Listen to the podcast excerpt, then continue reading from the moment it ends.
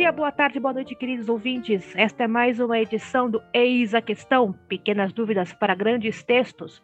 Aqui vos fala Ana Martino, editora da Dame Blanche, editora da Pretérita, revista de ficção histórica. Pessoa curiosa e que está derretendo neste calor desgraçado de começo de março de 2022. Ao contrário das outras duas edições dessa temporada do Eis a Questão, hoje ele está presente, o editor desse programa, o bigode desse, desse programa estimado. A J. Oliveira, boa noite. Quando eu falei a minha piada do, do bigode mais famosa da, da, da podosfera que você reclama, então hoje não tem. Não, reclama mas... não, mas hoje seria uma mentira, porque assim, tá difícil, né?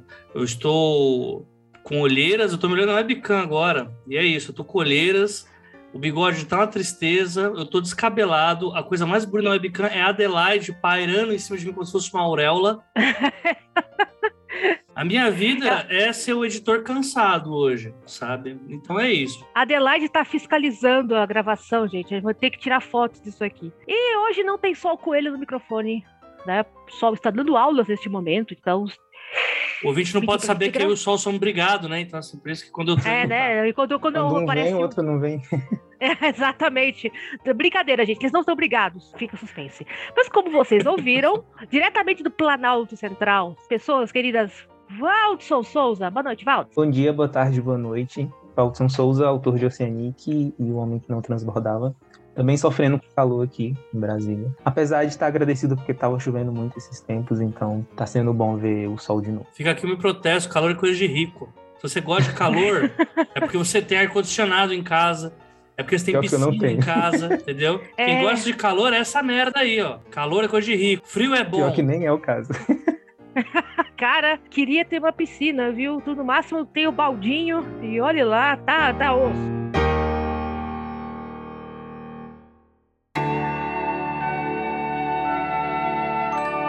Escrever ou comer?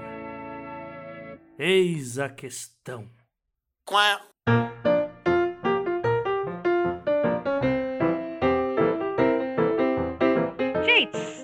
tema de hoje do programa uh, já tinha sido discutido no começo do ano, mas teve um tema, uma coisa que acabou esquentando o, o autor de fantasia norte-americano, Brandon Sanderson. Pensei que ia ser pirataria, não é droga. Não, não é pirataria hoje, gente. Pirataria no final do mês. Brincadeira. Ah, tá bom. Temos aí o Brandon Sanderson, que quem conhece de romance de alta fantasia e também pela Roda do Tempo. cara profílico, que escreve pra caramba. Ele lançou um projeto do Kickstarter que é o equivalente né, estadunidense do, do Catarse, para quatro livros. Tipo, ele escreveu quatro livros durante a pandemia e vai lançá-los durante 2023, do que ele chamou de O Ano do Sanderson. Não só os livros, mas também caixas com itens extras durante o ano para quem participar do, do projeto secreto dele. A gente já viu que para ser um autor de sucesso não pode ter muita criatividade na hora de criar o nome das campanhas, né? Porque o ano do Sanderson é foda. Mas enfim, é, vamos, vamos um ano de Sanderson. Ah, então o projeto seria um livro, né?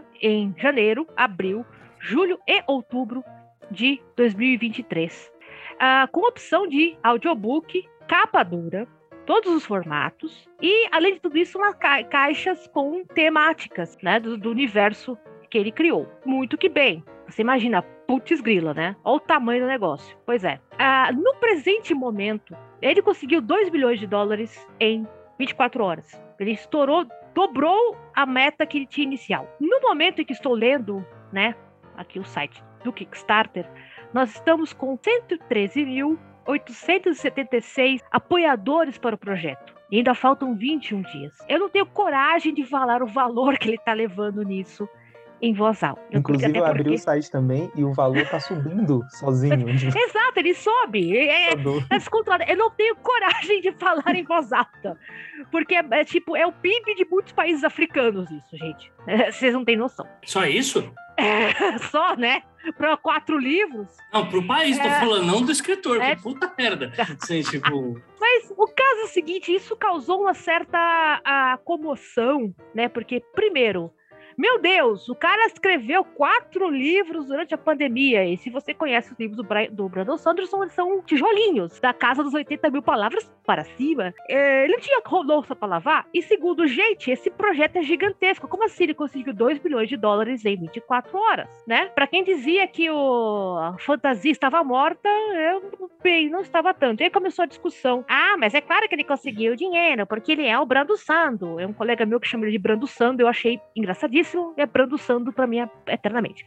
Ah, mas só porque ele é o fulano, sabe como é que é? Ele já tem a Black Straight, babá, babá, babá. E aí fica a pergunta que não quer calar o que é os níveis de fama, o que, o que faz o escritor famoso, né? Porque a gente tem essa ideia de que é um Olimpo imenso, só, só poucos privilegiados chegam. Uma grande maçonaria. É uma grande maçonaria. Né? E na outra ponta você tem os autores iniciantes que mandam os livros para independente. E se o livro não, não, não faz sucesso em um mês, eles já estão querendo se jogar da ponte. Meu Deus! Meu livro não fez sucesso, não vendeu, vendeu cinco cópias e quatro delas foi para minha mãe. Uh, o que, que eu faço da minha vida? Eu sou um fracasso. Uhum. Então, este episódio é para desmistificar tanto uma ponta do Brando Sando quanto da outra ponta. Você que sua mãe comprou. Dan É, não, meu, não me fala do Dan Brown. não me fala do Dan Brown.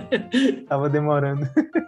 Não, tava demorando. Cada vez que eu me lembro da pilha de livros no sebo do Dan Brown. Eu já contei essa história no mês da questão. Sei que você ia falar do cavalo. Não, do cavalo não, mas a, eu já contei essa história. Acho que foi no Pergunte às Damas. Quando eu trabalhava, quando eu morava no exterior, eu trabalhava num sebo. E eu detestava a época do Natal e a época do. um mês depois dos lançamentos dos, dos, prêmios literários, porque o pessoal comprava o livro, não entendia e devolvia. Uhum. Aí teve um ano que o. Eu não sei que foi qual livro do Dan Brown, que foi tipo, foi best-seller do Natal, todo mundo ganhou de Natal e todo mundo passou para frente em janeiro.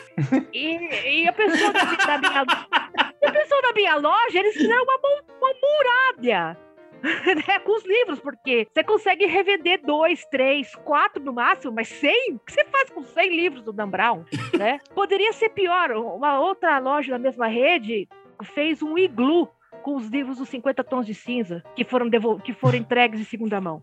Então, um iglu que representa muito bem aquele relacionamento quente do.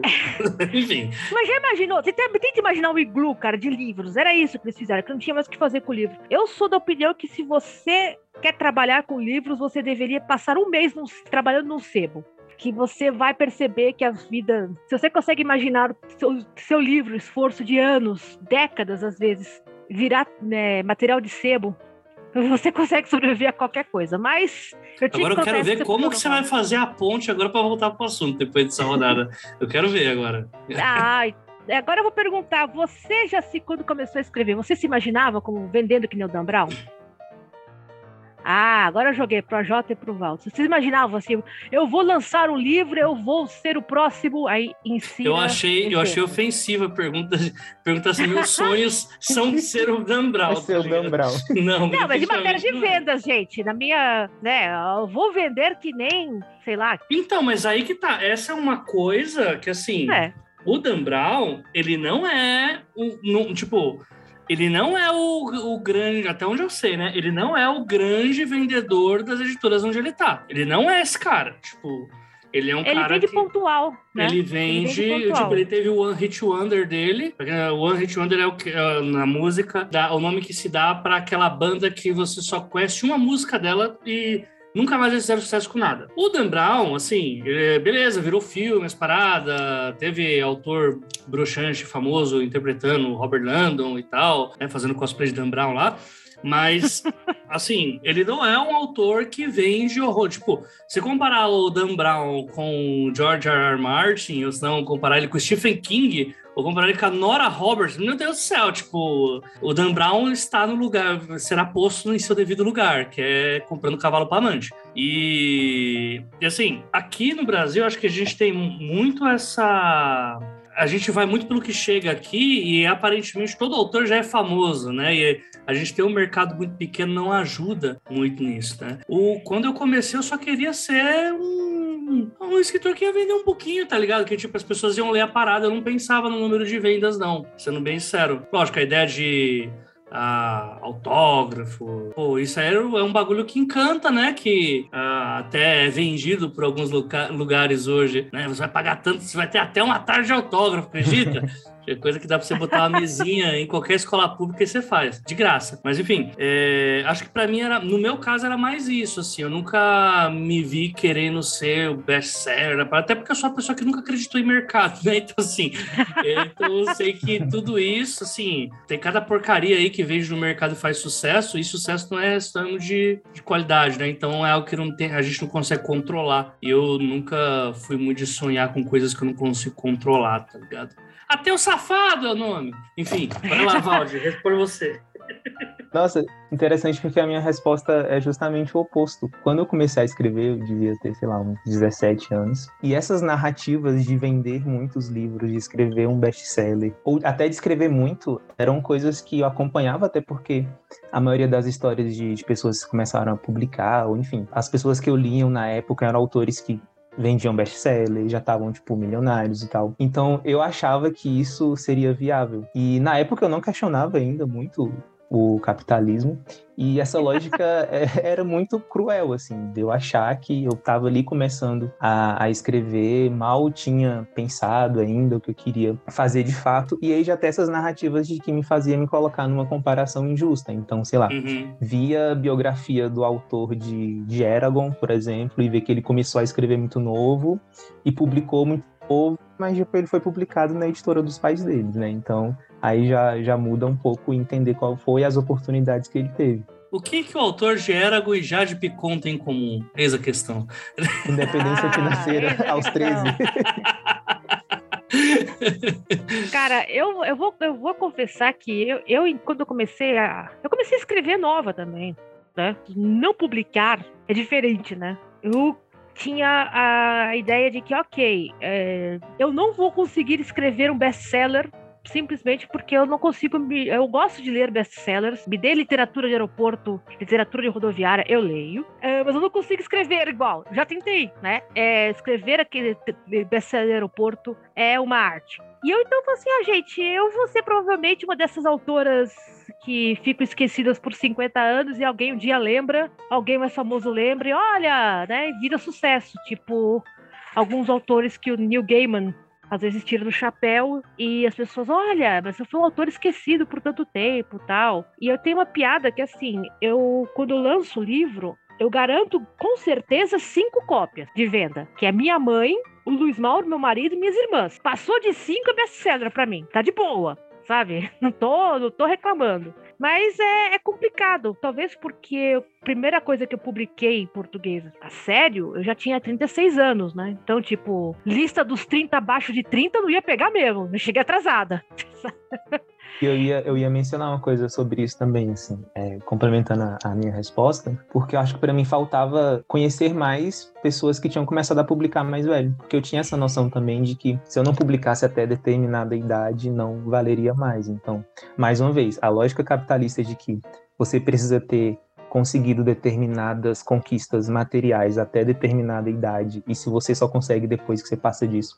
Ainda mais quando a gente está é, mexendo com arte, né? Então a gente é é muito mais acostumado a ver histórias de pessoas que começaram mais novas e aí demorou muito conhecer, por exemplo, uma Conceição Evaristo ou a N.K. James mesmo, que só publicaram depois, né? Eu teria no início, lá nos meus 17 anos, sei lá, ficado mais tranquilo em relação a essa pressa, né? Porque, enfim, a gente quer as coisas publicadas e aí quando a gente é, só vê ali um modelo de fazer isso, a gente acha que aquela é a única forma possível e quando você não consegue, você acaba fazendo comparações injustas, né, consigo mesmo. Isso aí eu tive, tá? Isso aí que o Valdos falou, eu tive também. Porque a gente demora a entender. Primeiro, você é jovem, você não.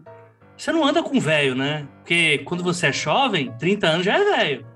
Né? Já é velho. Você não anda com pessoas de 30 anos. Você tá, acabou de sair do ensino médio, você não vai andar com aquelas pessoas que já estão com 10 anos de firma. Né? Você vai andar com os outros estagiários, vai andar só. Eu, quando assim, eu tava com meus. Eu tenho a mesma idade do Rafael Montes, né? Não, sou dois anos mais novo. E eu vi o Rafael Montes no Jô com 18, 20 anos, já publicado best-seller, falando com o Jô Soares. Fucking Jô Soares, cara. Eu amo o Jô. Eu menos amava o Jô. Hoje não, tá, não sei como ele tá agora, né? Então, esse tweet é válido só até onde vai o último programa dele.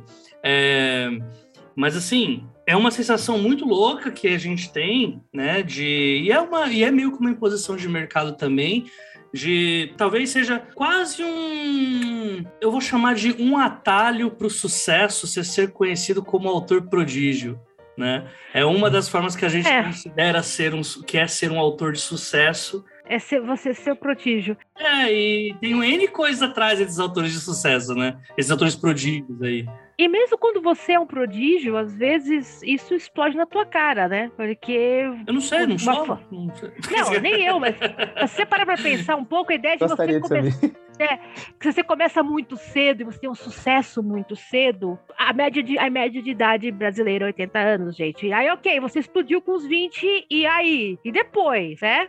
Se as pessoas vão querer continuar lendo você quando você não for mais jovem e belo, para citar a Ilana Del Rey, né? Será que as pessoas continuam me amando quando não for mais jovem e bela? Ou quando eu não for mais o prodígio de 20 anos, né? É, é, o, é o, um outro problema. O problema das boy bands. As boy bands ficam velhas. E aí? O que você faz? Troca pela próxima. E aí?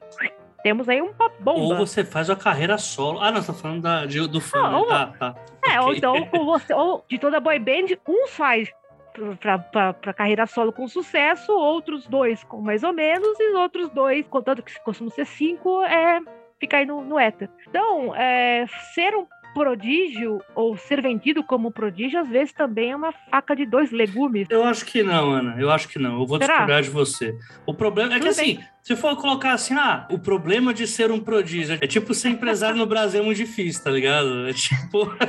Cara, assim. Tem, tem as suas facilidades, claro, né? Não, Mas não, o problema é que não é você que vai ser, entendeu? Tipo, ah, que é o escritor prodígio. Para você ter já uma escrita madura para você ser o escritor prodígio, já tem que escrever pelo menos desde os 12. Quem no Brasil tá escrevendo desde os 12 anos, que, tipo, tem, cresceu com a literatura em casa nesse nível, conseguiu um ambiente que tá tratando sobre técnica técnica literária ali também para conseguir fazer alguma coisa que está embutido num ambiente em que ele vai conseguir fazer essa troca de ideias com outros autores desde muito pequeno para estar tá num esquema de maturidade para os 18, 20 depois ele fazer seu ensino médio, talvez já terminando uma faculdade, porque trabalhar, essa pessoa não trabalha, obviamente, vai estar tá publicando seu best-seller. Cara, o Prodígio é um moleque rico que. Eu não, e não tô falando exatamente do Rafael Montes, mas pode, ser, pode também ser em relação a ele. É um cara que não é, que não é pobre, que tem N questões aí que o beneficiam, uma família que sempre curtiu essa parada de literatura, tá ali no local do Rio, que é um local muito cultural, né? Então tem um ambiente totalmente propício que, tipo, não é que ele no, no o, ele ou o cara do Eragon, que por coincidência os pais tinham uma editora, ele não foi moldado para ser um prodígio. Ele é reconhecido como um prodígio depois de todos aqueles benefícios que ele tem, todos aquela, aqueles privilégios que ele já tem, são batidos no liquidificador e sai um livro. Aí depois é que a imprensa, como que vai ser vendida essa história? Prodígio, entendeu? Não existe a fórmula para isso. Já tava num contexto ali, né? Que facilitava tudo. É, mas assim como não existe a fórmula do best-seller, né? E acho que é quando você mencionou um pouco que quando o produto chega aqui no Brasil já parece que já vem famoso. É porque né? é mesmo, né? É porque é, é mesmo. Porque já vem... Você também desconsidera, não desconsidera, mas não, não pensa no, no, fato de que existem dezenas de outros autores tão bons quanto que estão nas chamadas mid-list, uhum. né? Que o uhum. cara se sustenta 5, 10, 15 anos uhum. no, no, décimo lugar, no vigésimo lugar sim, da lista de vendas e, sim. tipo, tem carreiras muito sólidas. Muitos dos meus autores favoritos sim. em ficção científica, Ricardo. Só para fazer uma, uma, é, uma correção no que eu falei, Fala, é que, assim, eu, quando eu disse que os autores já vêm como se já fossem muito famosos, é, é a minha visão de quando eu era mais novo e tal. Então, tipo, tipo não se. É, foi para fazer um exemplo de que a gente não tem exatamente noção que alguns dos autores são esses aí, que a editora vai contratar, não porque ele vai ser, vai ter um One Hit Wonder, mas sim porque ele vai ter, por um bom tempo, uma produção que ela é. Ela tem uma cadência não, mas, ali, né? Mas o que você falou tá mesmo, tem, parece certo mesmo. Que é que quando os livros chegam, quando ele é comprado aqui, se você não ouviu a Beatriz Oliveira falando sobre compras de venda, compras e vendas de livros internacionais. Isso. Checa lá no feed, É uma ótima maneira de começar o assunto. É, chega aqui, justamente para chegar aqui, já fez um pouco de barulho, uhum. né? Já tem uma certeza, né, assim, de que... Já tem uma certeza isso, de que vai vender. Mas muitos do... A batalha também é, tem muito autor legal que passa 15, 20 eh, anos na lista média e que pinga, de repente, o. Olha, o momento. É que nem o, o autor do, do série The Witcher. O cara ficou, o quê? 25 anos escrevendo The Witcher. Uhum. E, de repente, padum! Né? Olha, é, é, o. Virou a série da Netflix, virou o é negócio. É, é que ele é um cara à parte, né? Que ele é um velho teimoso que não vendia pra ninguém. Mas sim, é um bom exemplo. Não, mas, mas, mas muitas histórias também, por exemplo. Uh, a Tem muita coisa que é, que é resgatada até com com o momento né, em que o mercado pede Exato. determinado uhum. tema. Mas eu acho muito interessante a gente se ligar nesse tipo de autor, que não é o autor que é grande conhecido, tipo uns Harlan Coben da vida, assim, tipo, que também entra muito bem esses romances que vão para jornal, também para banca de jornal também, né? Que não falando dos rods e tal, mas aquele romancezinho que ah, tá na banca de jornal, você vê um monte de gente andando com ele no metrô, mas ele não faz um grande boom. É só, tipo, enfim. E normalmente tem muitos autores que são uma publicação bem periódica, é, que os livros não vai ser aquele livro que vai, vai ser empenhado um gasto muito grande nele, seja em propaganda, seja vai ser aquela capa zoadinha, vai ser, mas tipo, vai ser uma quantidade gigantesca, porque, né, ou o cara publica Gente. bastante coisa que, tá, que foi trazida para cá, mas você vê nitidamente que, assim, no leilão, não foi gasto muito naquilo, não, não botaram muita fé naquele autor, não. Olha, tem, tem autores que, embora não sejam. Você não imaginaria eles fazendo uma campanha com o Brian, do Brandon Sanderson, que tem o público fixo. Então, quando ele lança, você compra. Já tá no autobuy, automático, sabe? Uhum. Porque você, você já lê o trabalho, você já saca, é, é o que você curte. Então, eu tenho muito isso com pessoa de romance sabe? Tem autoras que eu já sei que assim que lançar, a Amazon já vai apitar para mim, olha, livro novo. Que, tipo, não é nenhuma Tessa Der da vida. Uhum. Que, que o que ela botar no ar vai vender 2 milhões de cópias no dia. Porque ela, mesmo a Tessa Der demorou 15 anos para ela ser a Tessa Der.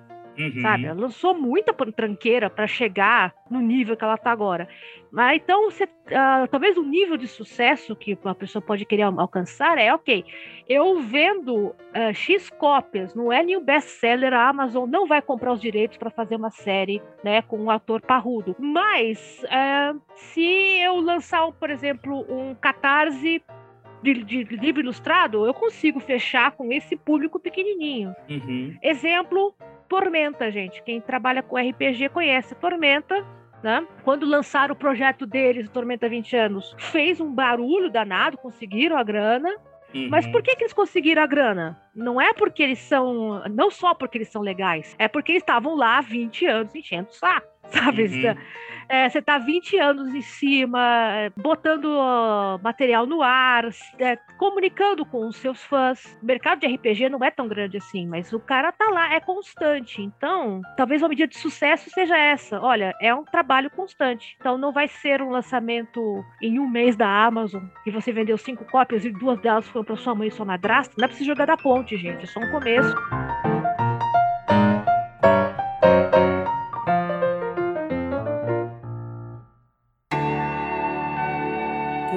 Abrir uma editora se eu só tenho seis reais no bolso?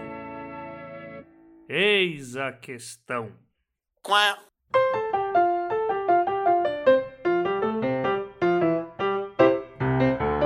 Eu já falei isso uma vez aqui. Uma vez eu vi uma entrevista de uma, de uma autora enfim, às vezes as pessoas elas entram num hype, que todo mundo começa a falar delas. É, acho que o maior erro do ser humano é quando ele começa a acreditar muito em si mesmo, tá ligado? Que começa a sair umas, umas coisas muito loucas. Que a pessoa tava achando o cúmulo que ela já tinha mais seis anos de escrita e nunca uma editora tinha encomendado um livro com ela. Também nunca encomendaram comigo e eu tô na, na rota há um tempão. Aí, não, aí eu fiquei assim, tipo, cara, assim, o Eduardo Spor acho que é o grande best-seller assim, de fantasia do Grupo Record, né? Até onde eu sei, o Grupo Record nunca encomendou nada dele, sabe? É, o Felipe Castilho, acho que recentemente rolou algo assim. O cara tem quase 20 anos de escrita, tá ligado?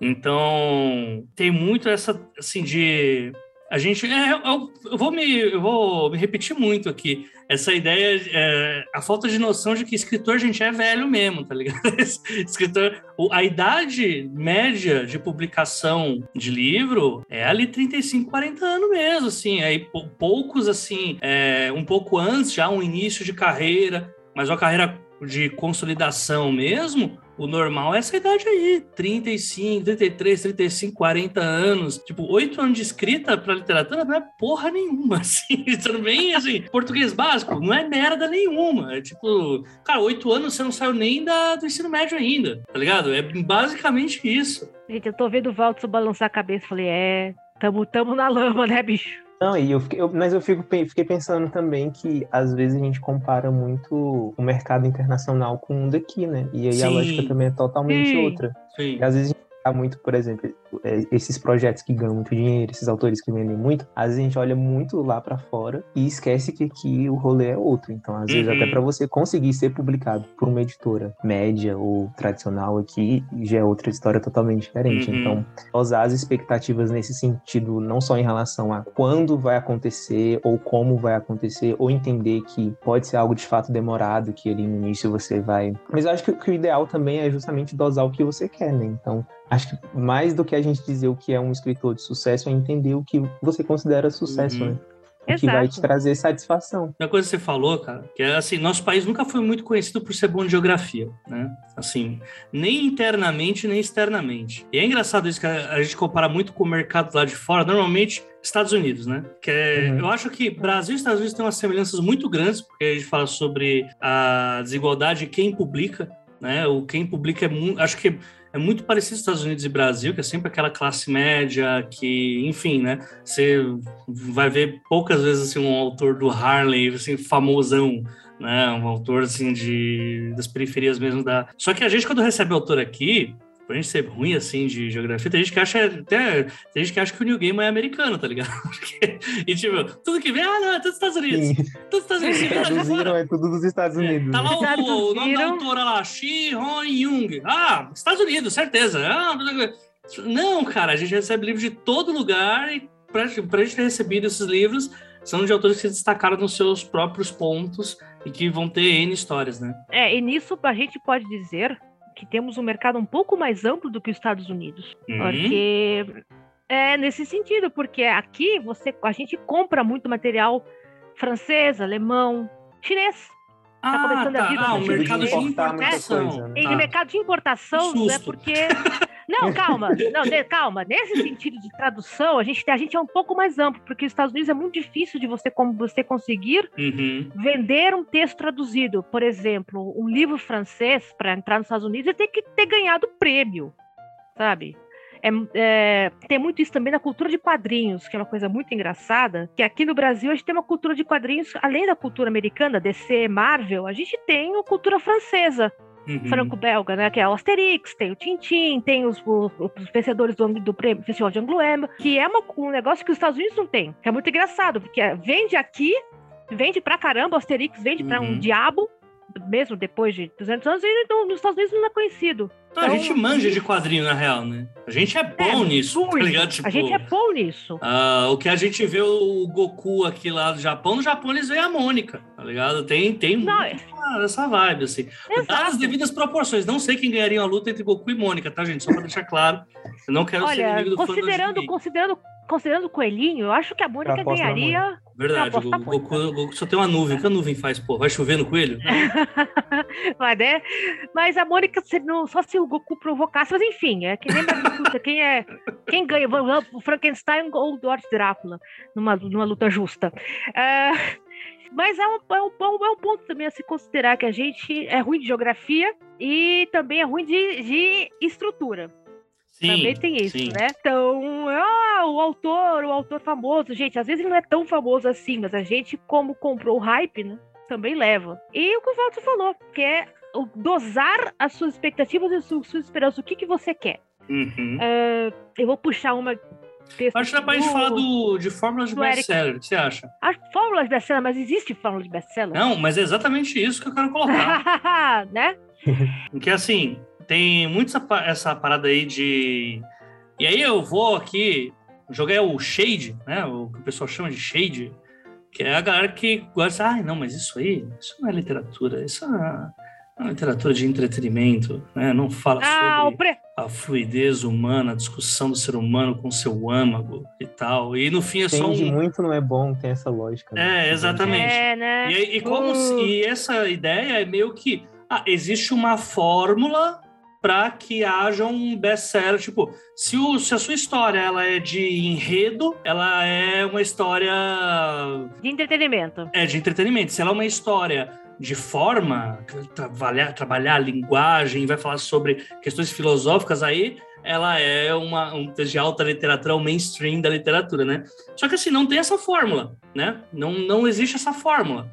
Porque a mesma coisa que a gente tem num texto de. é, que vai ser mais de enredo, que a gente vai ter, sei lá, nas aventuras do Dr. Careca, do Dr. Cueca lá, do. Aí a Ana deve Capitão manjar mais. Capitão Cueca, é isso mesmo. Aventura do Capitão Cueca. A mesma coisa vai ter em Don Quixote. Eita! Agora, agora, agora deixa eu comprar agora.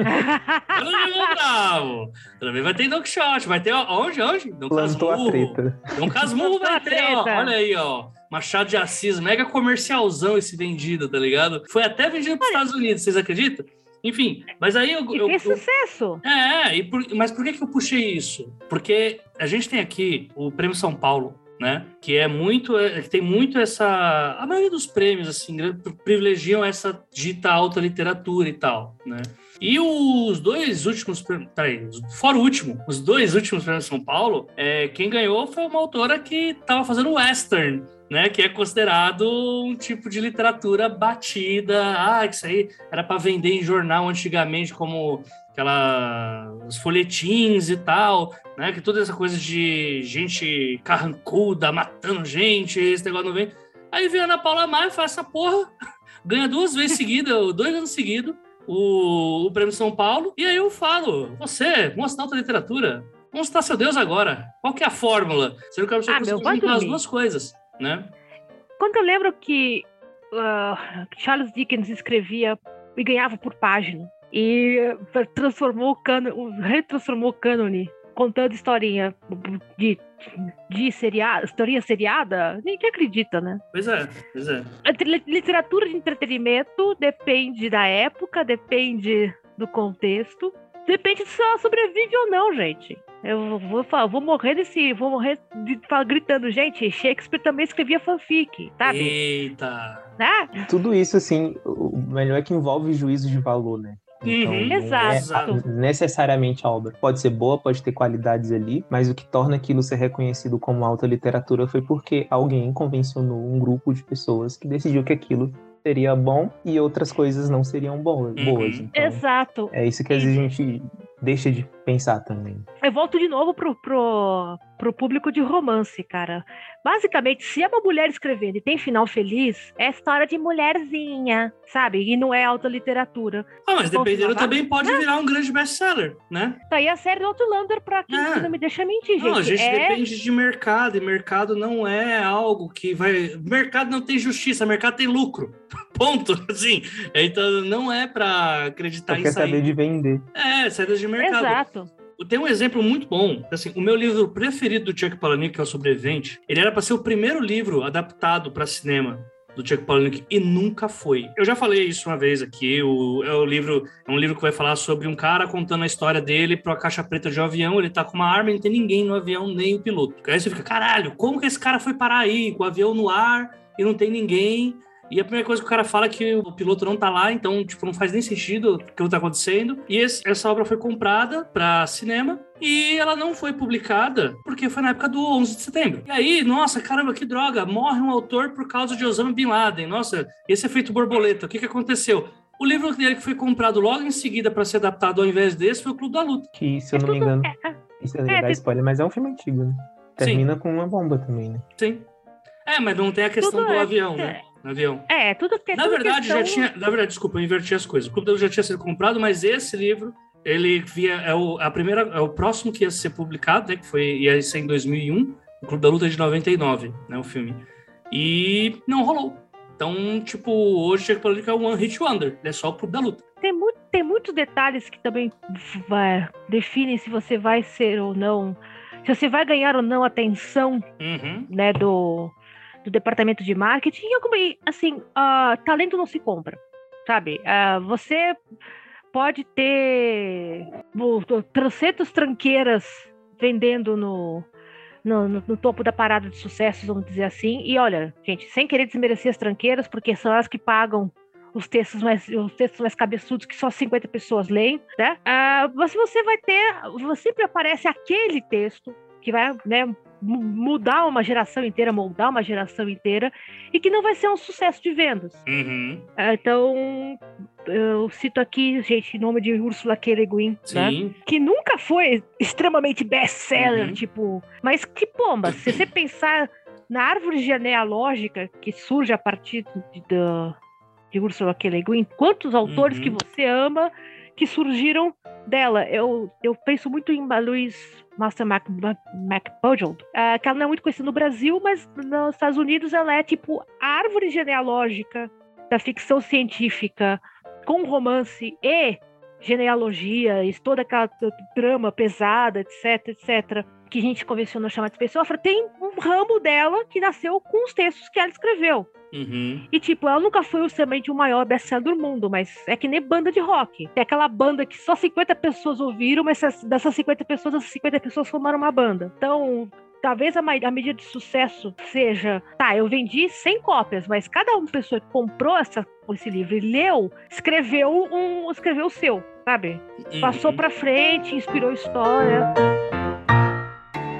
Achei um editor no aplicativo de pegação.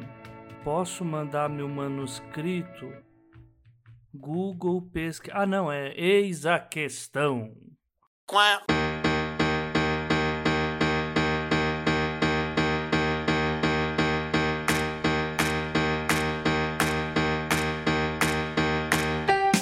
Ó, agora eu vou dar a resposta Ah, da tá. pergunta desse episódio. O que, que é o autor de lá, Sucesso. É. Na verdade, é- existem vários tipos de sucesso. E Você só tem vários que decidir o que. É, assim, são vários tipos de sucesso que a gente conhece e outros tipos que a gente nem conhece ainda, que vai acontecer, tá ligado? Tipo, e também levando em conta, assim, que depende muito do que que é a definição de sucesso, né? Porque, assim, Menino do Acre foi um sucesso. Mas, enfim, todo mundo sabe o que é o Menino do Acre, tá ligado? Você queria ser esse sucesso? Não. então, enfim. Tem gente que gostaria. Eu passei um episódio inteiro tentando puxar o nome da, da autora aqui. Tem uma história que o Neil Gaiman fala que um dos livros favoritos dele, uns 10 livros favoritos dele, é um livro de uma autora chamada Hope Mirrlees. Mirrlees. Merlin, chamado Blood in the Mist. E, tipo, é um desses livros que foi lançado, ela lançou em 1926, e que lançou e desapareceu, Uhum. sabe? Não foi, não virou um sucesso, não foi um best-seller, a autora nunca foi um best-seller, mas o, o Neil Gaiman leu ah, uma cópia, se tornou um dos livros favoritos, 10 livros favoritos dele, e ele fez questão de no, batalhar para ah, republicarem o Blood in the Mist. Então até hoje tem o Blood in the Mist, tá impresso, tá em, em edição, porque o Neil Gaiman que vieram, o Neil Gaiman só se tornou Neil Gaiman porque ele leu esse livrinho. Então, medida de sucesso.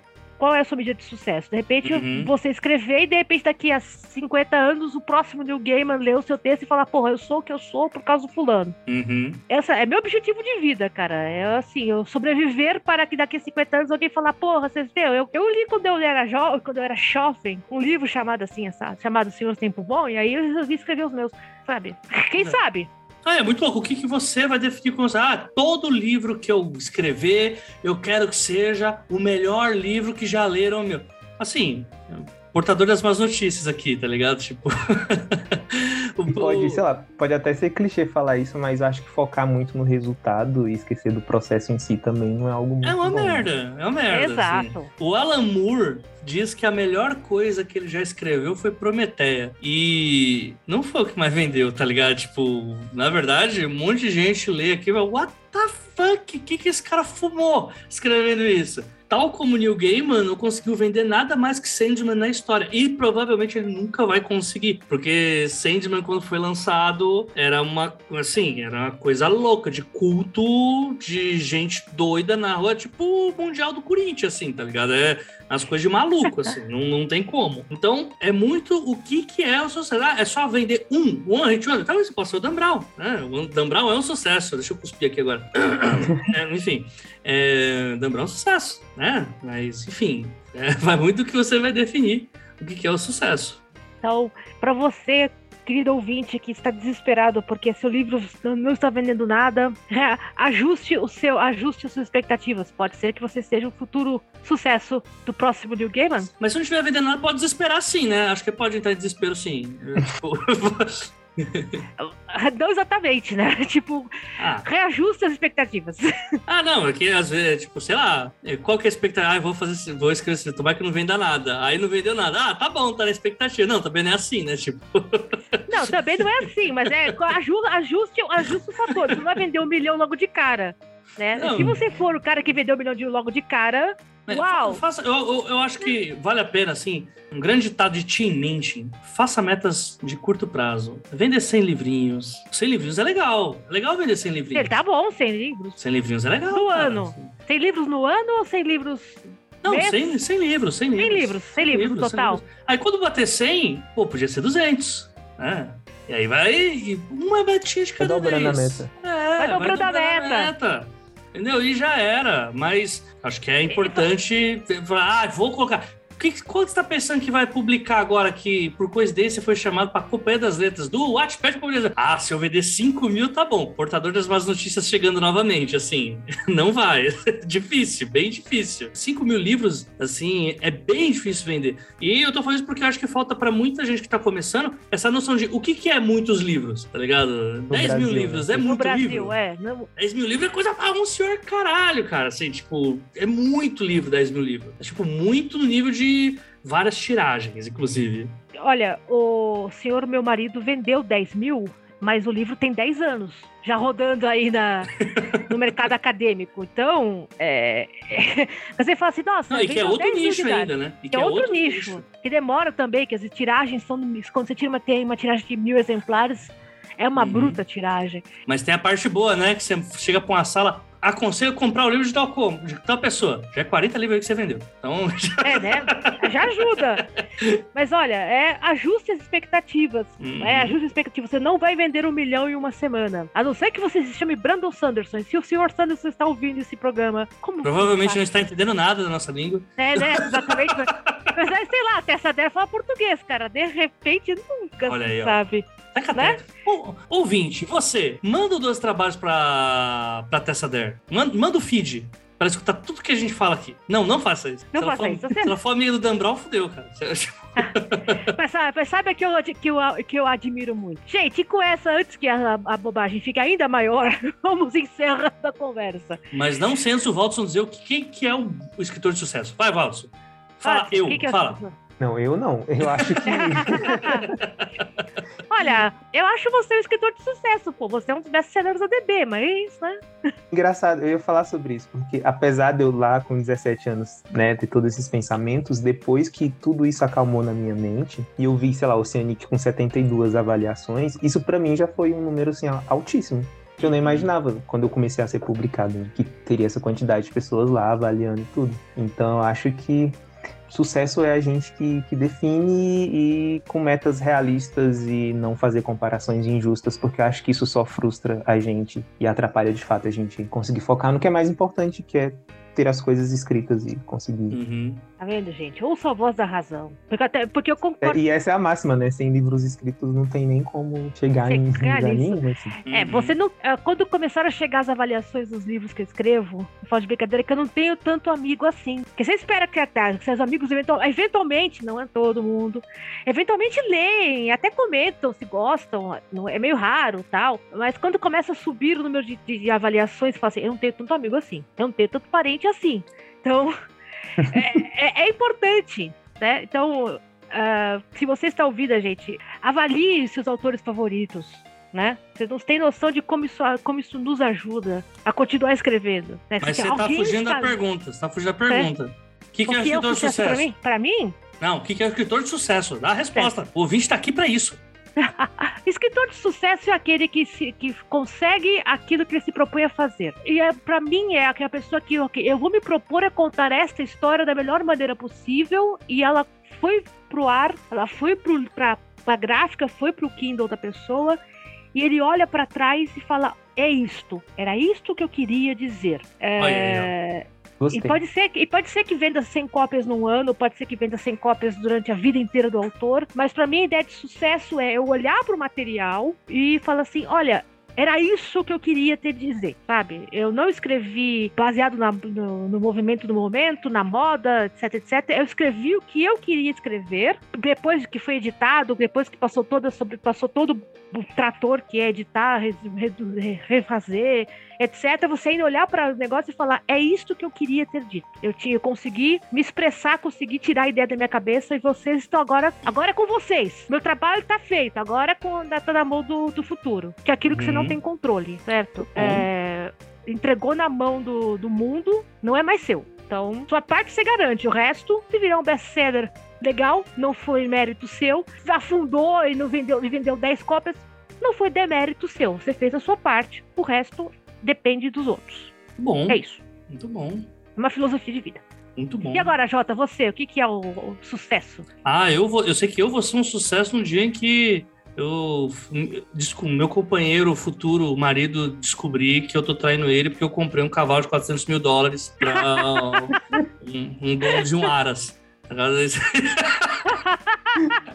Vai ser, vai ser um método de sucesso interessante. Quando eu chegar nesse nível. Algo bem específico. O que eu, eu, eu, falar, eu posso fazer isso, eu vou saber. Caraca, sucesso, hein? Mentira. Você vai olhar pra trás e falar, eu consegui. Mentira. então, é que eu, eu sou uma pessoa com uma autoestima muito baixa. Né? Assim, tanto que eu acabei de citar o Dan Brown de novo. Então, assim, minha autoestima é muito baixa. Então, pra mim, eu meio que assim, eu já sou o escritor que quando eu comecei a escrever, eu queria ser. Eu já então, sou. Já tá. Tá ligado? Já, já é meio caminho dado. Não, agora eu sei que qualquer coisa já não depende mais de mim, sabe?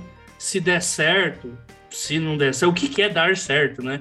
Dar certo é nunca mais precisar editar um podcast e poder ver só de literatura no Brasil?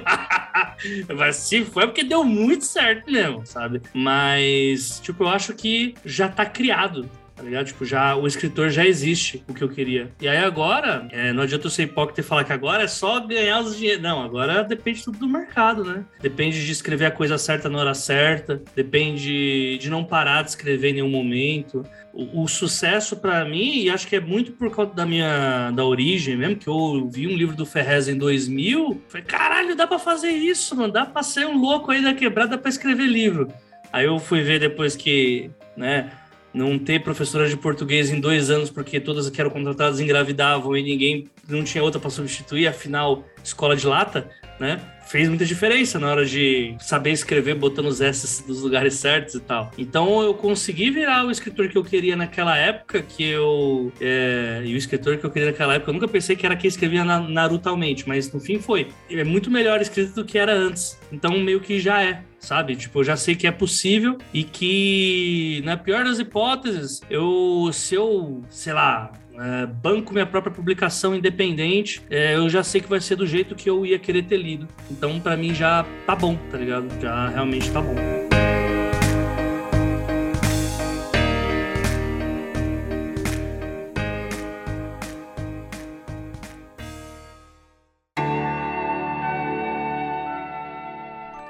Vender livro dá dinheiro? Eis a questão. Quá.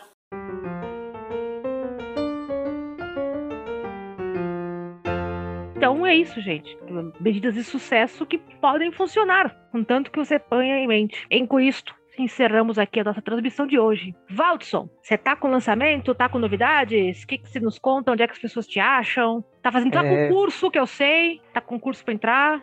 Tô com oficina de escrita futurista, né, que vai acontecer agora nos dias 19 e 26 de março, vão ser dois sábados. E aí, quem quiser mais informação é só procurar o link nas minhas redes sociais, que é Valdson Underline, são todas assim. É, e publicações por enquanto não, mas em breve eu espero compartilhar novidades por aí. Opa, a Jota, que você tem com novidades aí, bicho? Eu tô com poucas novidades poucas novidades mesmo. Por enquanto, só escrevendo que nem um desgraçado, né? Mandando meu texto para as pessoas lerem. Ana, e aí, vai ler meu texto ou não vai, Ana? E aí? E aí? Ô, Olha aí. a, o pessoa sou eu. Eu falei que tá na fila, bicho. Tá na Então tá fila. bom. Essa fila eterna aí, tá parecendo o INSS, enfim. É, Já leu meu texto, Valdo? Já leu? Manda, você não me mandou. É, viu? Aí o Opa! Valdo tá Tá, esperto. O Valdo tá esperto. Tá vendo, ouvinte? É assim que. Se o Valdo só falar, você tá na fila, aí as relações cortadas agora. Eu não mandei. As, Aí- coisas, as coisas que eu tenho que ouvir, viu? Ó.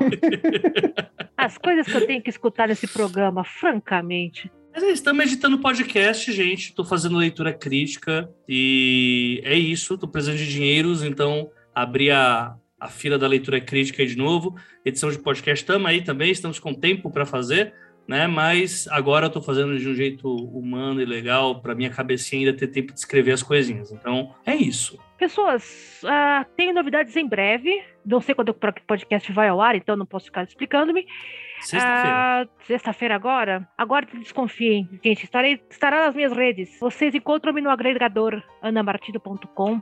Ana com dois N's. Tá lá o Twitter, tá lá o Instagram que eu quase não uso. Eu praticamente estou morando no Twitter ultimamente, não deveria, mas estou.